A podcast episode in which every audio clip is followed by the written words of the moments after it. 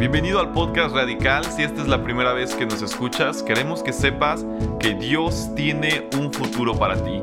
Así que ponte cómodo y escuchemos el mensaje del día de hoy. Hey, ¿qué tal? Soy Ricardo y esto es Podcast Radical. El día de hoy vamos a comenzar una serie que lleva por nombre Legacy. Y te voy a invitar a que me sigas en la palabra de Dios en Hebreos 11 en el versículo 13. Dice lo que sigue. Todas estas personas murieron aún creyendo lo que Dios les había prometido. Y aunque no recibieron lo prometido, lo vieron desde lejos y lo aceptaron con gusto. Coincidieron en que eran extranjeros y nómadas aquí en este mundo. El día de hoy vamos a dar inicio a una serie que lleva por nombre Legacy. Y Legacy significa legado. Pero ¿qué es un legado? Hace algunos años me tocó escuchar por primera vez acerca de un musical en Broadway que lleva por nombre Hamilton. Y una de las canciones de, este musical dice la siguiente frase. Eh, ¿Qué es el legado sino plantar semillas en un jardín que nunca lograrás ver? Y para esta serie vamos a definir el legado de esa manera. Legado es lo que estamos dejando nosotros como semillas en un jardín que probablemente nunca logremos ver. Y es por eso que el mensaje del día de hoy lleva por nombre Son solo semillas. Hace algunas semanas, meses yo creo ya, escuché de una muchacha que una niña prácticamente que ha comenzado a ser activista eh, a nivel mundial por la defensa de la lucha contra el cambio climático. Su nombre es Greta Thunberg. Y me llamó mucho la atención porque ella fue nominada a diversos premios eh, por las acciones que, está realizando. Su historia es una historia muy interesante. Ella, eh, pequeña, tan solo en la, en la escuela primaria, un día decide que tras escuchar todas las implicaciones que, le están diciendo acerca del cambio climático y que en los próximos años el mundo estará al borde de una catástrofe ambiental, ella dice, ¿y por qué nadie está haciendo nada? Por lo que un día viernes decide no ir a la escuela y plantarse afuera del parlamento eh, de su ciudad en, en Europa y comienza una huelga.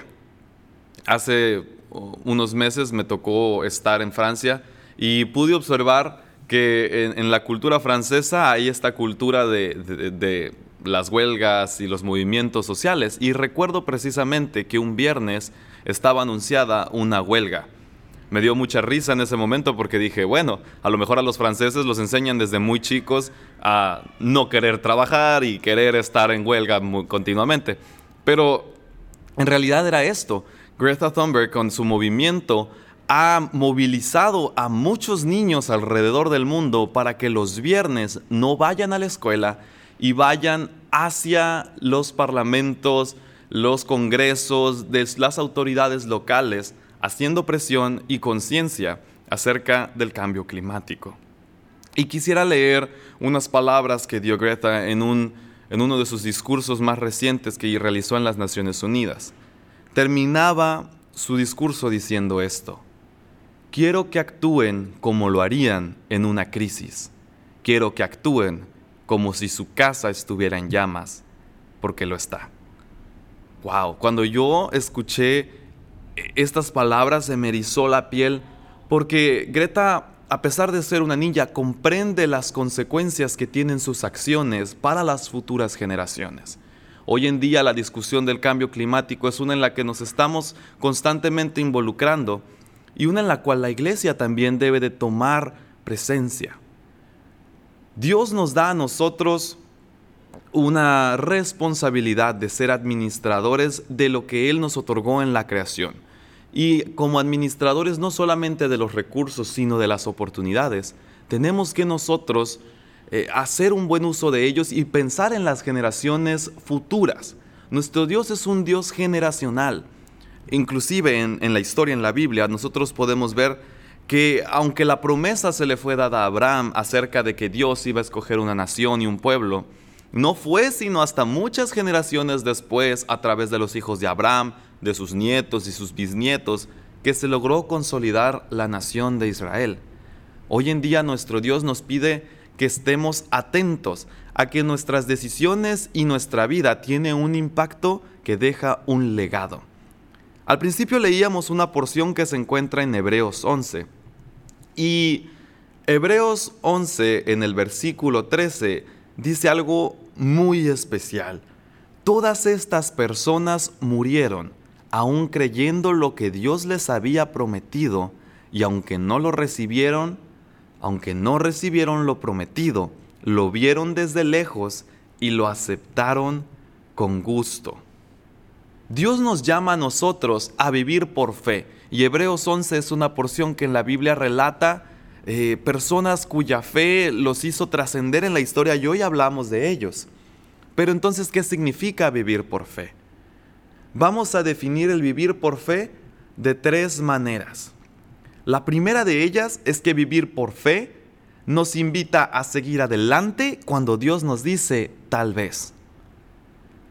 En la vida cristiana en ocasiones pensamos que Dios nos va a decir sí, no, por ahí no, es verde, es rojo, para que nosotros vivamos la vida que, que eh, deseamos. Pero en realidad en ocasiones nosotros hacemos preguntas, tenemos dudas y nos acercamos a Dios y Dios nos dice tal vez. Es muy importante que aprendamos a confiar en Dios de, esa manera genuina, de esa manera en la cual si tú le, preguntas a Dios por tu aflicción y, y, si te va a sacar adelante y te dice tal vez, que tú aún así sigas adelante. A mí me asombra en muchas ocasiones en las que Jesús está hablando con sus discípulos y les quiere enseñar, pero no les puede revelar completamente la enseñanza porque necesita que ellos crezcan y que ellos maduren y que sus ojos sean abiertos mediante la experimentación. A lo mejor en tu vida Dios también desea que experimentes de primera mano muchas cosas para que tu fe aumente. En segundo lugar, debemos de reconocer que vivir por fe es darnos cuenta que quizá nunca vamos a ver la promesa que Dios nos dio cumplida en nuestro tiempo. Y esto es muy importante que lo entendamos, sobre todo las personas jóvenes porque en ocasiones recibimos una motivación muy grande para trabajar para Dios, para ser profesionistas exitosos, para darle a nuestra familia una vida a la cual quizá nosotros aspiramos. Pero en los planes de Dios está que esa promesa se cumpla, pero a lo mejor que no se cumpla en ti, sino se cumpla en otros. Si alguna vez te has interesado en el liderazgo y sobre todo en el liderazgo eclesial, tú sabes y conoces esto. Nosotros somos el fruto del esfuerzo de personas que vinieron antes de nosotros. Pero el esfuerzo y la visión que Dios ponga en nuestro corazón para hoy tendrá su fruto mañana. Es muy importante que reconozcamos eso y que sepamos lo mismo que estas personas en el versículo relatan, que lo vemos de lejos y aunque no lo veamos para nosotros, lo aceptemos con gusto porque tenemos fe en que Dios es un Dios que cumple sus promesas. Y por último, la última implicación de vivir por fe es que debemos recordar quién es el dueño de los planes. Greta entiende que la lucha contra las grandes empresas y el mal gobierno que ha ocasionado un deterioro en el ambiente eh, es una lucha que tiene que continuar y que el problema es un problema de todos.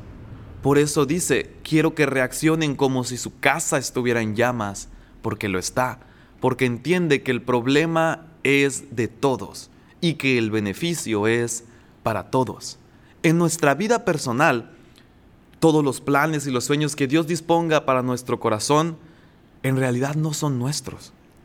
Nosotros tendremos el fruto nosotros a lo mejor en nuestras generaciones, nuestros hijos e hijas conocerán, pero el que origina esos sueños, el que los sostiene en su mano, es Dios. Y así como nosotros somos llamados a trabajar y a tener esta conciencia de que debemos dejar un legado para los otros, debemos entender que si Dios puso ese sueño, Dios dispondrá de los medios, de las oportunidades y los recursos para poder alcanzarlos. En esta serie de Legacy vamos a estar revisando estas implicaciones de vivir con esta conciencia de legado, en la cual todas nuestras decisiones son solo semillas para un jardín que probablemente no volveremos a ver. Muchas gracias por acompañarnos el día de hoy. Te invitamos a que nos sigas en Instagram en arroba célula radical y nos despedimos siempre recordando amar a Dios y amar a todos.